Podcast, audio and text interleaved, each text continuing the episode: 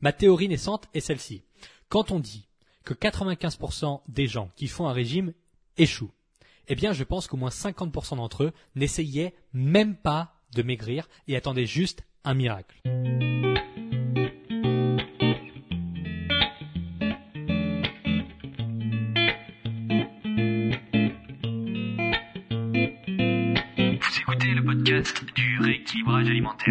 L'émission réservée à ceux qui veulent reprendre leur santé en main tout en continuant à vivre une vie sociale épanouie.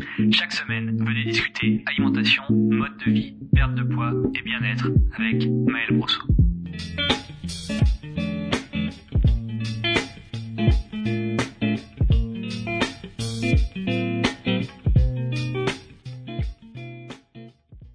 Bonjour et bienvenue sur le podcast du rééquilibrage alimentaire. Je suis Maël Brosseau du site le-rééquilibrage-alimentaire.com et jusqu'alors j'étais l'auteur du livre Le guide moderne de la nutrition paru en 2017. Mais laissez-moi vous dire, laissez-moi vous annoncer que tout ça est désormais chamboulé puisque j'ai le grand plaisir de vous annoncer que mon nouveau livre est désormais disponible à la commande, disponible commande. Ce nouveau livre intitulé Accrochez vos ceintures. Alors ça, c'est pas l'intitulé du livre, mais c'est simplement une mise en garde que je vous fais. Accrochez vos ceintures. Ce livre s'appelle Le rééquilibrage alimentaire, perdre du poids sans frustration et sans jamais le reprendre. Que vous pouvez dès à présent ajouter à votre panier sur Amazon et qui vous sera livré tout beau, tout neuf, tout propre dans les jours à venir.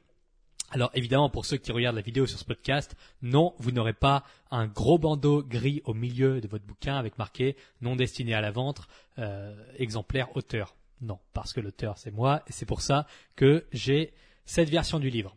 Donc il vous suffit de chercher Maël Brosseau sur Amazon, de cliquer sur le magnifique bouquin Le rééquilibrage alimentaire, puis de commander. Et grâce à cette action, vous aurez presque 300 pages je vous le montre, de pure indication pour réussir votre rééquilibrage alimentaire. Mais en plus, vous contribuerez à financer mes 200 grammes de bœuf pour mon prochain repas parce que c'est à peu près ce qu'un livre me rapporte à chaque vente. Et ça, c'est quelque chose.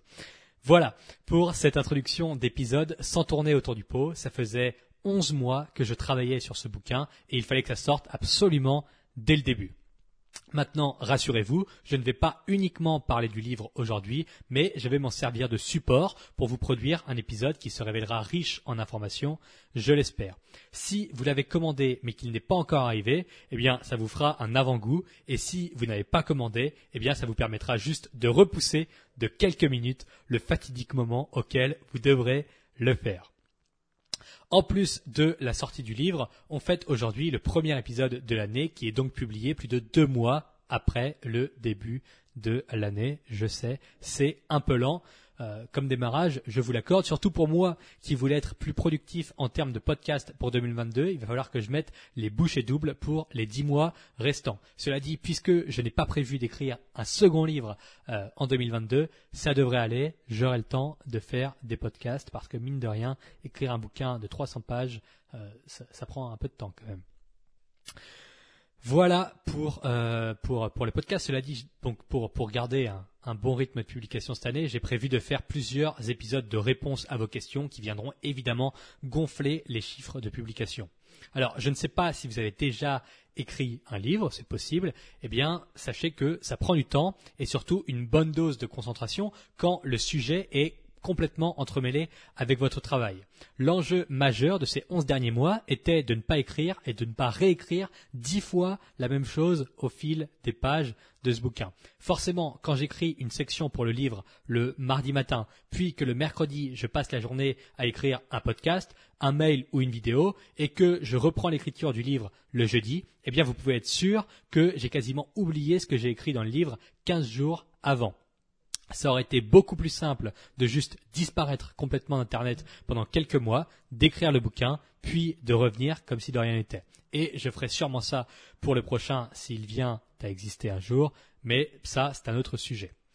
Dans le podcast d'aujourd'hui, je me suis arrêté sur trois sections du livre que je vais développer pour vous. Maintenant et tout de suite. Toutes ces sections se trouvent dans les parties 3 et 4 du bouquin.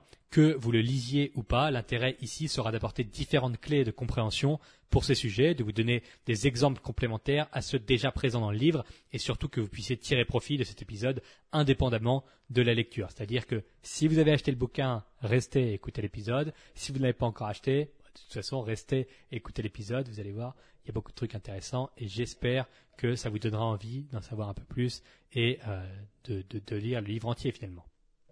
Alors, on va pas, on va pas trop s'attarder. La première section sur laquelle j'ai décidé de m'arrêter est celle-ci.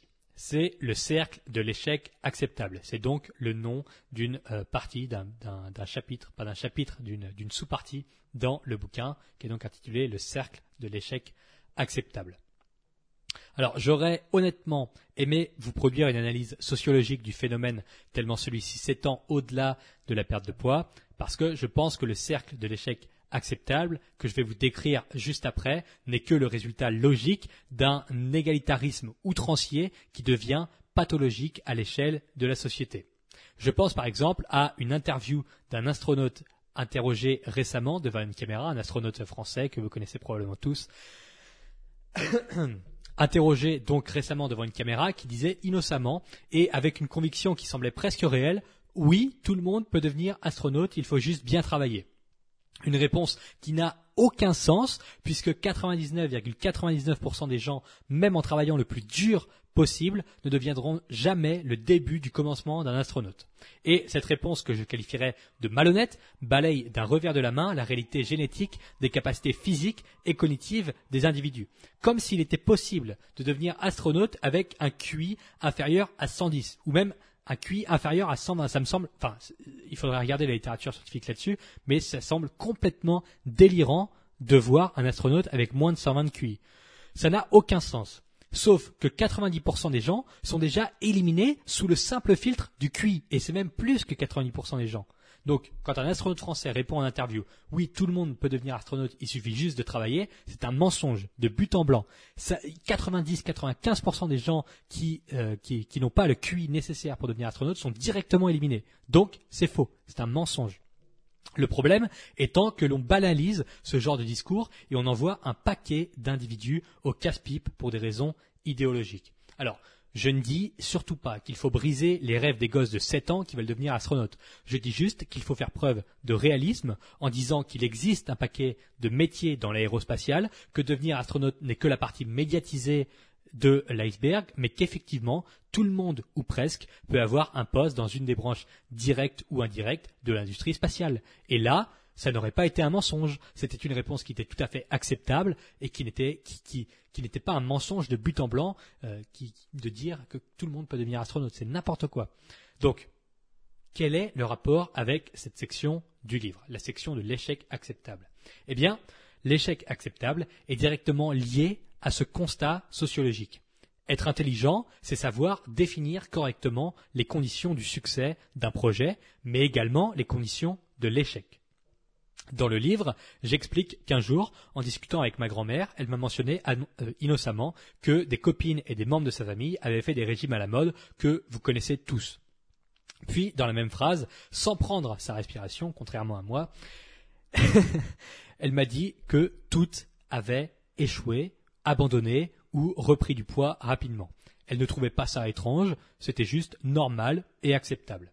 Donc, on a une dizaine de personnes en surpoids qui veulent maigrir, qui s'engagent dans une transformation physique pour éliminer du gras, qui s'investissent pécuniairement, physiquement et psychologiquement, tous, enfin toutes échouent, mais ça va. Toutes échouent, mais ça va. C'est acceptable. Et ça n'est même pas remis en question. On en est arrivé à un point où ma grand-mère n'a même pas daigné demander, mais pourquoi ça n'a pas fonctionné? Comment ça se fait? Puisqu'en fait, c'est normal de louper son régime. On en est arrivé ici tout comme c'est normal de ne pas réussir à devenir astronaute. Les conditions du succès sont vagues et le niveau d'engagement moyen est trop faible. En débutant sa perte de poids avec un souhait comme j'aimerais perdre 9 kilos si possible, eh bien c'est aussi engageant que si demain je disais j'aimerais devenir astronaute si possible. En tout cas, ça produira le même résultat, exactement le même résultat. Il faut accepter la réalité. Je ne serai jamais, jamais astronaute. Et vos 9 kilos en moins ne tomberont jamais du ciel. En faisant une simple petite analyse préalable, je n'ai jamais été capable de respecter l'autorité que je trouvais illégitime. Je n'arrive pas à me forcer à travailler sans une vision précise à l'échelle macro et je serais sûrement claustrophobe dans une capsule en ferraille. Je ne peux pas, je ne veux pas faire astronaute. Je n'échoue pas, je refuse simplement de jouer à ce jeu. C'est très différent. En faisant une analyse préalable, vous n'êtes pas prêt à marcher plus. Vous n'avez pas envie de changer quoi que ce soit à votre alimentation. Vous ne voulez pas faire d'efforts pour améliorer votre sommeil. Vous voulez juste les bénéfices sans prendre de responsabilité. Eh bien, vous ne voulez pas maigrir. Vous attendez juste un miracle et forcément, qu'en jouant au jeu, vous allez échouer et que tout le monde trouvera ça acceptable. Ma théorie naissante est celle-ci. Quand on dit que 95% des gens qui font un régime échouent, eh bien je pense qu'au moins 50% d'entre eux n'essayaient même pas de maigrir et attendaient juste un miracle. C'est médiocre d'accepter l'échec comme une option viable, parce que cela se fait souvent par une sous-estimation large de vos capacités d'effort. Définir les conditions du succès, c'est particulièrement flippant, parce que vous changez de paradigme. À partir de maintenant, il faut répondre de vos actes. Si vous agissez de façon contraire ou inadaptée à la trajectoire de votre objectif, eh bien vous êtes incohérent et il faut le justifier correctement. Et ça, c'est flippant. Mais ça, c'est aussi indispensable. Si vous n'avez jamais de compte à rendre, vous pouvez juste vivre tranquillos, vous plaindre de votre poids, pester contre le monde, vous sentir stigmatisé ou en vouloir à la loterie génétique. C'est facile, c'est très facile. Mais à partir du moment où les conditions du succès sont définies, vous venez d'inclure le pouvoir décisionnel dans la boucle. Vous venez d'attester, de signer en bas à droite en approuvant qu'il existe une portion de votre vie sur laquelle vos choix ont une influence. Et là, tout change. L'échec n'est plus acceptable puisqu'une partie significative de celui-ci est imputable à vos propres responsabilités. Ce n'est plus la faute du régime, du chocolat Milka ou de la météo, c'est sur vos J'ai des dérèglements hormonaux qui influencent négativement ma progression. Bon, on peut se dire, c'est pas ma faute. Mais c'est ma responsabilité de faire des recherches et d'aller consulter des professionnels compétents. Parce que personne d'autre ne le fera pour moi. Ou alors, je n'arrive pas à m'endormir tôt et ma récupération est mauvaise. C'est ma responsabilité de créer une routine d'endormissement et de réveil la plus optimale possible, d'aller faire un test de sommeil, de couper les lumières bleues à 19 heures, de manger du fructose et des protéines avant de me coucher, etc., etc. Et c'est comme ça pour le spectre intégral de la perte de poids. Au sein du rééquilibrage alimentaire, je ne suis pas une maman ni un médecin. Dans mes programmes, je trace une abstraction concrète des stratégies envisageables pour chaque individu, pour que chaque individu puisse progresser efficacement. Je mets à disposition de chacun les outils et les clés pour avancer. Ça n'a rien à voir avec une prescription médicale, c'est au contraire une philosophie de la pleine responsabilisation individuelle. Voici la réalité, voici les scénarios envisageables, voici ce qu'il est possible de faire, à vous de jouer. Si quelque chose est flou ou compliqué à implémenter, je reçois un mail et j'explique ce qu'il me semble cohérent de faire dans ce contexte. Voilà. Et là, ça devient très intéressant. Parce que l'échec n'est envisageable que dans la mesure où l'intégralité des ressources disponibles ont été exploitées sans jamais produire les résultats escomptés. C'est-à-dire que j'ai vraiment tout essayé, mais ça n'a pas marché. Je décide de me résigner. Avant cela, il n'y a pas d'échec avec le rééquilibrage alimentaire. Il y a des informations à partir desquelles il est possible d'itérer pour adapter les actions à venir en fonction des analyses de résultats préalables. La base irréductible est applicable à tous. Ensuite, on comprend que ce qui fonctionne pour la majorité des gens ne fonctionne pas pour tout le monde. Et ce qui fonctionne pour vous peut ne pas fonctionner pour la majorité des gens. Arrivé ici, ça crée un décrochement mental chez certaines personnes qui réfléchissent de façon binaire ou alors qui pensent réfléchir. En disant le rééquilibrage alimentaire c'est nul, c'est juste un régime comme un autre, la preuve ça ne fonctionne pas pour tout le monde. Euh, si quelqu'un veut définir le rééquilibrage alimentaire comme étant un régime, grand bien leur face. Si je veux dire qu'une moto est une voiture à deux roues, grand bien en face. Le fait d'avoir une vision à long terme, de ne bannir aucun aliment, de se concentrer sur les marqueurs de santé pour obtenir une perte de poids qui en découle, de s'attarder avant tout sur l'individualisation des actions pour pérenniser les progrès, si ça, ça s'appelle un régime, eh bien c'est de la sémantique malhonnête, mais les faits ne changent pas. Avant de passer à la prochaine section, vous devez comprendre quelque chose qui m'arrive de plus en plus en ce moment. Le succès relatif de mes travaux, et surtout de mes élèves, agace une tranche d'individus inadaptés à l'époque qui voient le monde comme un jeu à somme nulle. En pensant que si ce clown de Maël Brosseau aide 1000 de ses élèves à progresser en 2022, eh bien, ça fait 1000 clients potentiels en moins pour moi. Alors, ça grince des dents. Et je peux les comprendre. Il y a des types bien, mais alors bien plus compétents que moi, bien plus diplômés, bien plus âgés, bien plus expérimentés, et qui pourtant ont accompagné en 2021 300 ou 400 personnes, ce qui est déjà énorme. Mais ces types, plutôt que de se réjouir que de mon côté, j'ai reçu 3923 témoignages en 2021 et que 3 700 000 individus aient consulté mes contenus cette même année, eh bien, des types qui se mettent à jalouser aigrement cette réussite relative. C'est la nature humaine, j'en conviens, mais cela pose un problème philosophique de taille.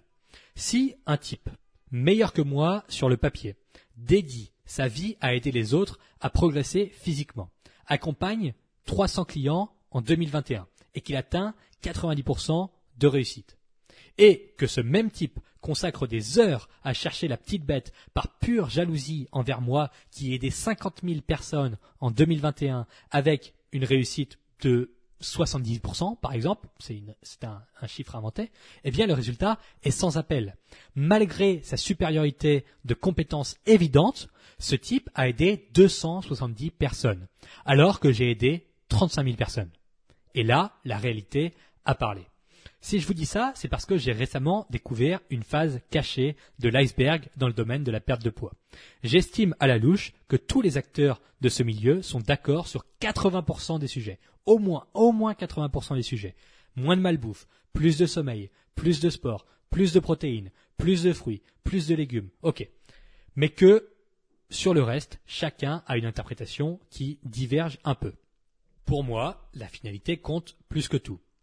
Si, au bout du tunnel, un élève a de meilleurs marqueurs de santé, a perdu du poids, se sent bien physiquement et psychologiquement, c'est bingo.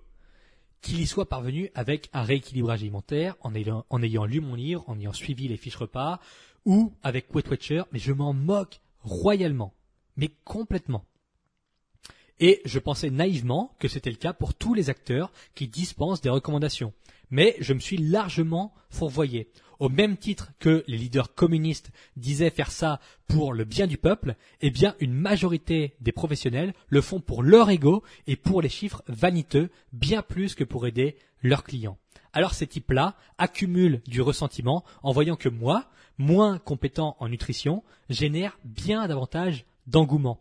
Et plutôt que de se remettre en question, ils passent à l'attaque avec des arguments fallacieux qui relèvent, qui relèvent uniquement du pathos.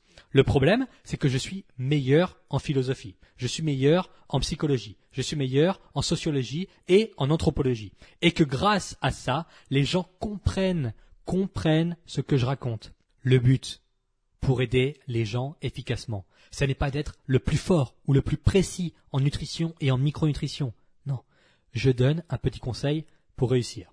Le but, c'est d'être cohérent, d'apporter des recommandations efficaces et d'apprendre à s'exprimer correctement pour être compris par les gens que l'on souhaite aider. Je n'ai jamais joué un personnage que je ne suis pas. Je suis objectivement plutôt mauvais en nutrition. Alors évidemment, j'en sais plus que 99% de la population, mais je suis bien derrière les types qui déduisent leur vie à ça.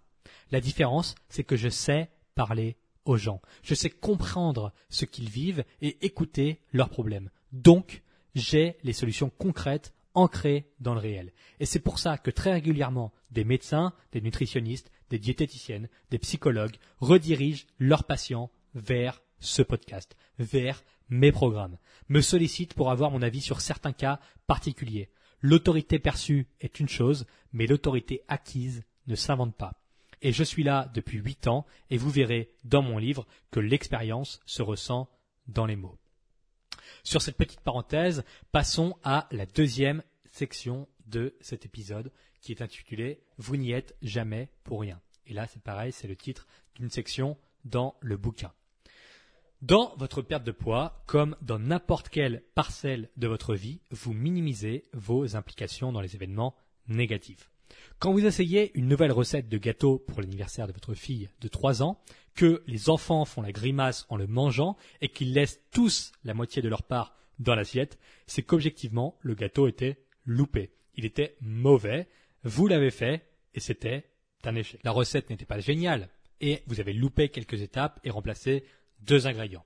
Disons qu'en réalité, c'est de votre faute à 70% et le reste sera mis sur le compte de la recette et de la malchance.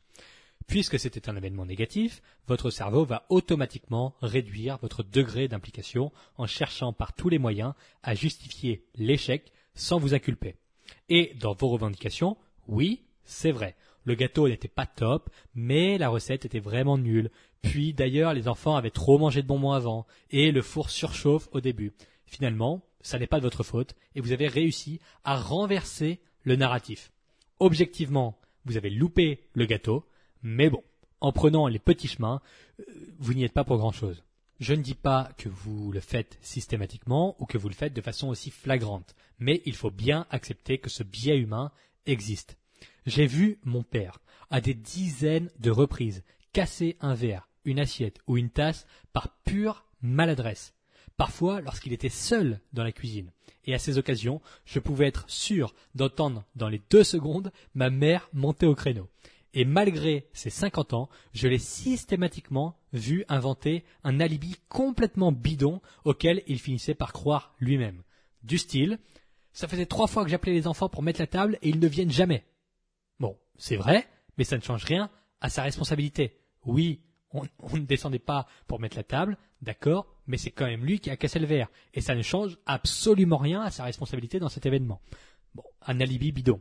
Ou bien alors, mais c'est toujours moi qui sors les plats du four, de toute façon, c'est normal que je le casse. Ça peut pas être vous. Mais en fait, c'était logique puisque c'était toujours un drame quand mon frère ou moi sortions le plat du four à sa place. C'était lui qui le faisait. Donc forcément que c'est lui qui va le casser puisque c'est lui qui les sort, mais ça n'enlève rien à sa responsabilité puisque de toute façon, on ne peut pas les enlever. Donc voilà, ce genre d'alibi bidon.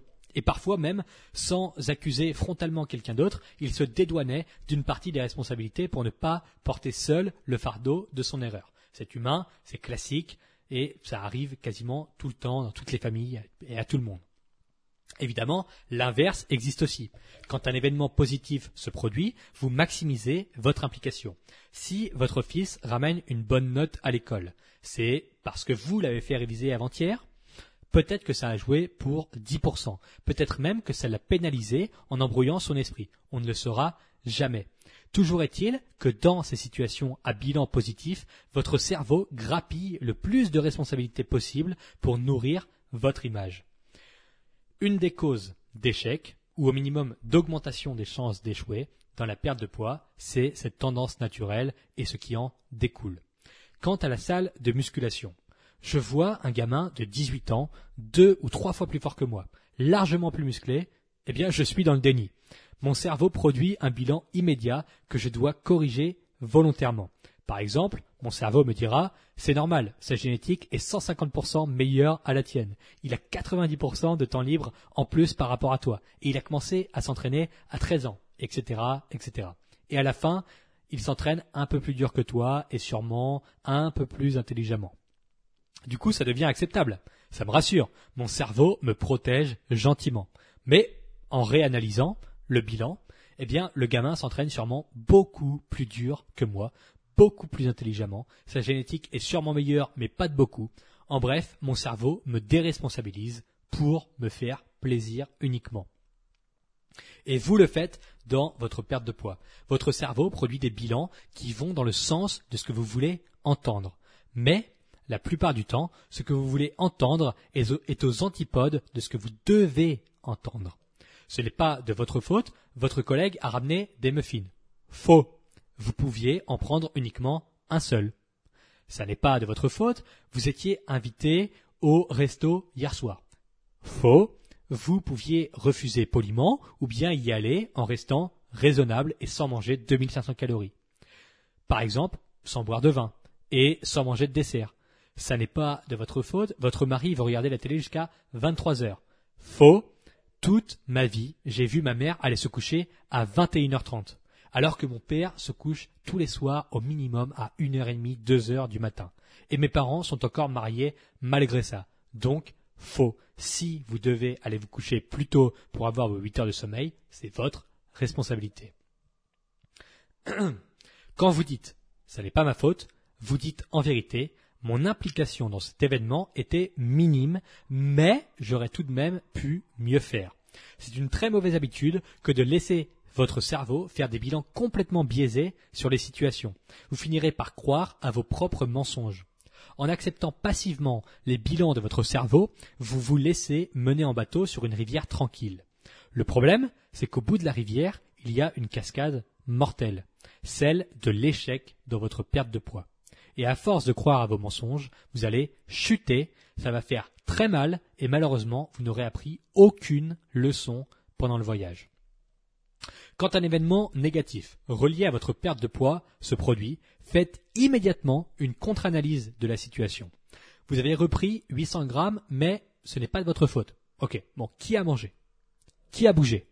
Qui a dormi? Qui a vécu à votre place durant les trois dernières semaines? Si vous n'avez pas le contrôle sur votre propre vie, qui l'a Que s'est-il passé? Où avez-vous loupé le coche et comment s'assurer de l'avoir la prochaine fois? Plutôt que de se lamenter et d'accuser le monde entier, retracez l'histoire et cherchez-y les indices qui vous permettront de sortir de cet événement par le haut. J'ai repris 800 grammes, mais ce n'est pas ma faute, c'est un tel, un tel, un tel, un tel, un tel, et puis un tel. Nul. Zéro. J'ai repris 800 grammes. C'est sûrement le restaurant de mardi. J'ai très peu marché cette semaine, puis je n'ai pas atteint mon minimum en protéines 5 jours sur les 7 passés expérience, apprentissage, recalibrage, progression à revenir. C'est ce qu'il faut faire. Alors, à chaque fois que vous posez la question et que vous dites mais j'y suis pour rien, eh bien c'est souvent faux. Repensez à cela au moment propice. Et si c'est quelque chose que vous avez tendance à faire régulièrement, si jamais cette section réveille votre intérêt, eh bien je vous rappelle que j'y ai dédié une dizaine de pages dans mon bouquin pour aller plus loin. Et enfin, troisième section de ce podcast, le monde entier vous ment constamment. La troisième et dernière section de cet épisode concerne un mensonge généralisé que vous acceptez volontiers, même si celui-ci produit plus de mal que de bien. Alors, je n'ai plus les études sous les yeux, mais je les ai mentionnées dans un podcast précédent. Enfin, en tout cas, j'ai un gros problème avec les études scientifiques, je dois le confesser quand le sujet m'intéresse, je les lis entièrement et très souvent je me, retrouve à lire des études citées par la première. Mais je retiens toujours la tendance globale, je ne prends quasiment jamais de notes, je n'ai pas la rigueur pour les référencer et les trier pour sortir les chiffres. Je sais bien que c'est un défaut, mais je n'essaie même plus de lutter. J'ai déjà tellement de choses à retenir et à faire que j'accepte mon destin sans nager à contre-courant. D'ailleurs, ça me rend malheureux de classer, puis de trier, puis de relire les études, alors je ne le fais plus. Il y a des types qui adorent le faire et qui sont très bons là-dedans, et moi je n'en fais pas partie. Je suis un homme du réel, j'écoute les Américains qui parlent des nouvelles études, j'apprends de nouvelles choses chez eux, et j'en suis satisfait la plupart du temps. D'ailleurs, tant qu'on y est, je peux vous citer quelques noms de types extrêmement compétents que je vous recommande si vous parlez anglais. Il y a d'abord Lane Norton, Alan Aragon, Stan Efferding, David Sinclair, Andrew Huberman. Bref, tout ça pour vous donner des chiffres approximatifs.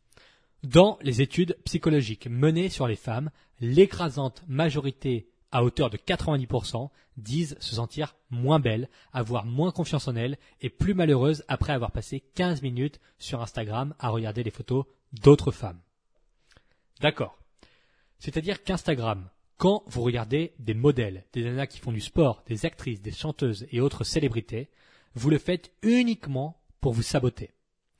Vous êtes dans votre canapé d'occasion, en pyjama, avec les cheveux décoiffés, en train de regarder une nana parfaitement maquillé, parfaitement éclairé, photographié sous un bon angle et retouché en post-production. Puis, vous n'en regardez pas qu'une, vous en voyez défiler 10, 15, 20, et heureusement, au milieu de tout ça, vous tombez sur un de mes posts. Mais bon, ça ne fait même pas la différence. Forcément que ça cette expérience-là ruine votre estime de vous. C'est du théâtre, c'est du vent. Vous regardez quelque chose qui n'existe même pas dans le vrai monde. Ce sont juste des instants choisis et retouchés d'une réalité qui ne s'est jamais manifestée. Vous êtes là, en pyjama, en train de comparer votre intérieur avec tout ce qu'il comporte d'imparfait à l'extérieur des autres avec tout ce qu'il comporte de contrefait. Le monde entier vous ment et c'est pour ça que vous devriez faire très attention lorsque vous décidez de vous comparer à autrui. Deuxième point, les gens vous mentent en vous disant ce que vous voulez entendre, par sympathie, par pitié, par gentillesse, par hypocrisie, par honte, peu importe. La plupart des gens vous brossent dans le sens du poil. Quand quelqu'un que je connais peu me demande un avis sur sa nouvelle chanson, admettons que je trouve ça ignoble et que ce soit le pire morceau que je n'ai jamais entendu, eh bien je dirais juste, ça n'est pas mon style. Ça n'est pas un mensonge, c'est juste l'arbre qui cache la forêt. Par gentillesse, je vais édulcorer mon avis. Et il est hautement probable que vous surestimiez votre quantité d'effort pendant votre équilibrage alimentaire. Vous avez peut-être l'impression d'en faire énormément, d'être hyper strict, de vous impliquer à 100%. Eh bien, dans le cas où, malgré tout, vous n'arriviez pas à progresser, c'est qu'il y a une fracture entre ce que vous pensez faire d'un côté et ce que vous faites réellement de l'autre. Alors, vous pouvez aller chercher du réconfort chez votre sœur, en lui disant que c'est trop injuste, que vous faites ce qu'il faut, etc., etc. Et votre sœur va mentir parce que la vérité la met mal à l'aise. Dans le fond, votre sœur, elle pense ceci. Elle se dit, oui, bon, c'est vrai, tu fais des efforts, mais dimanche, tu t'es servi trois fois au repas de famille. Et mercredi, au goûter avec les enfants, tu as mangé vraiment beaucoup de biscuits. Mais c'est votre sœur, et elle anticipe votre réaction. Elle sait qu'en disant cela, vous le prendrez mal, alors elle ment sciemment. Comme tout le monde vous ment. En disant, oui, c'est vrai, tu fais vachement d'efforts, et ça se voit. Je pense que tu dois continuer comme ça et peut-être remplacer les biscuits du goûter par un fruit, eh bien, elle ne va pas se mouiller inutilement. Ma sœur m'a dit ce que je voulais entendre à Noël. Puisque je suis un idiot, j'ai attendu le 23 décembre pour aller faire les cadeaux. Forcément, ça m'a laissé très peu de temps pour réfléchir. Et j'ai vu que ma sœur avait fait un semaine, un, un puzzle la semaine passée pendant qu'on était en vacances. Donc, qu'est-ce que je fais? Idiot de service, je vais acheter un puzzle pour ma sœur pour Noël. Et je lui offre. Et elle voulait sûrement autre chose. Mais j'aurais pu d'ailleurs le découvrir en cherchant plus. Mais elle a tassé la réalité en disant qu'elle était très contente. C'est l'arbre qui cache la forêt. Elle était contente, peut-être, mais pour le même budget, j'aurais pu trouver 30 choses qui lui plaisaient encore plus. C'est donc un mensonge qu'elle a fait sciemment, juste pour cacher la forêt.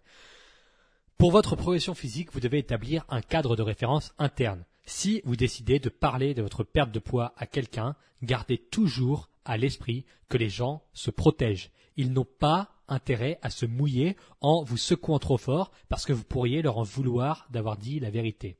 Hiérarchisez les commentateurs de votre vie. Dans ce contexte, dans le contexte de la perte de poids, la vie de qui m'importe vraiment? Puis, Apprenez à lire entre les lignes et ne prenez pas pour argent comptant ce que votre entourage vous dit. Mon avantage sur votre sœur, c'est que je n'ai pas peur de vous froisser. Évidemment, vous pourriez dire à tout le monde que je suis un sale con parce que j'ose dire que vous minimisez votre implication dans les événements négatifs. Que je l'ai fait en insistant dans le podcast 81 et que c'est vraiment dégueulasse. Super. Vous m'en voulez de dire la vérité? Est-ce que ça m'empêchera de dormir? Non. Est-ce qu'il y aurait mieux valu que je vous dise vous êtes vraiment génial, les gens sont mauvais mais vous êtes génial et parfait, ce que vous faites est super et vous méritez vraiment de maigrir peu importe ce que vous faites Non, parce que ça, ça m'aurait empêché de dormir. En 81 épisodes, je n'ai jamais une seule fois daigné dire quelque chose que je ne pensais pas pour faire plaisir à quiconque. Si je sais que la majorité des gens mangent plus que ce qu'ils estiment, je le dis. Si je pense que la majorité des gens pensent faire beaucoup d'efforts alors qu'en pratique, ça n'est pas vérifiable, je le dis. Et c'est mon avantage sur votre sœur. Je n'ai pas de filtre affectif avec vous. Et c'est précisément pour ça que vous écoutez ce podcast. Parce que je vous dis ce que vous avez besoin d'entendre. Pas ce que vous avez envie d'entendre. Ça gratte, c'est désagréable sur le coup, ça vous irrite, mais vous restez parce qu'en dessous de la surface, il y a un appel pour la vérité. Et d'ailleurs, quand je dis ça gratte, ça m'irrite, j'ai la gorge fichue depuis au moins 15 minutes. Ça fait 5 jours que j'ai très mal à la gorge et j'ai quand même enregistré ce podcast, mais là, il est grand temps que ça s'arrête.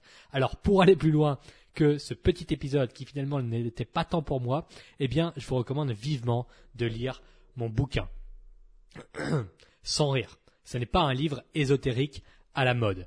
Désolé, il n'y aura pas de phrase d'affirmation positive du style je suis parfaite, je suis géniale, je suis la plus belle. Non. Il n'y aura pas de fallacie qui consiste à culpabiliser le monde entier pour sortir à la tête de l'eau. Non. C'est un livre sans négociation et c'est pour ça qu'il est utile. Parce qu'il contient ce qu'il vous faut pour progresser. En pratique, physiquement et psychologiquement. Après avoir suivi 3482 femmes dans leur perte de poids depuis 8 ans, je sais ce que je raconte, et si c'est une histoire qui vous intéresse, rendez-vous sur Amazon et cherchez Maël Brosseau pour commander le bouquin.